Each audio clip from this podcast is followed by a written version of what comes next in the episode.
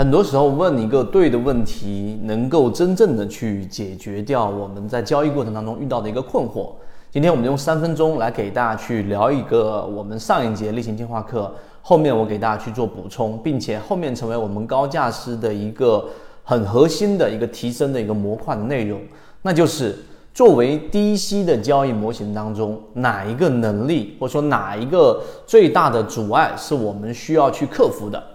那这个话题其实很好理解，例如说打板模型，你最需要克服的能力啊，或者说最大的一个阻力，对自己交易过程当中最大阻力的影响，往往就是我们所说的在兴奋状态之下，在高肾上腺素分泌的情况之下的冲动的感性的打板，而忽略掉了在打板过程当中所需要看到的很多，例如说我们说的盘口，例如说看我们的排单，例如说看这个概念够不够硬等等。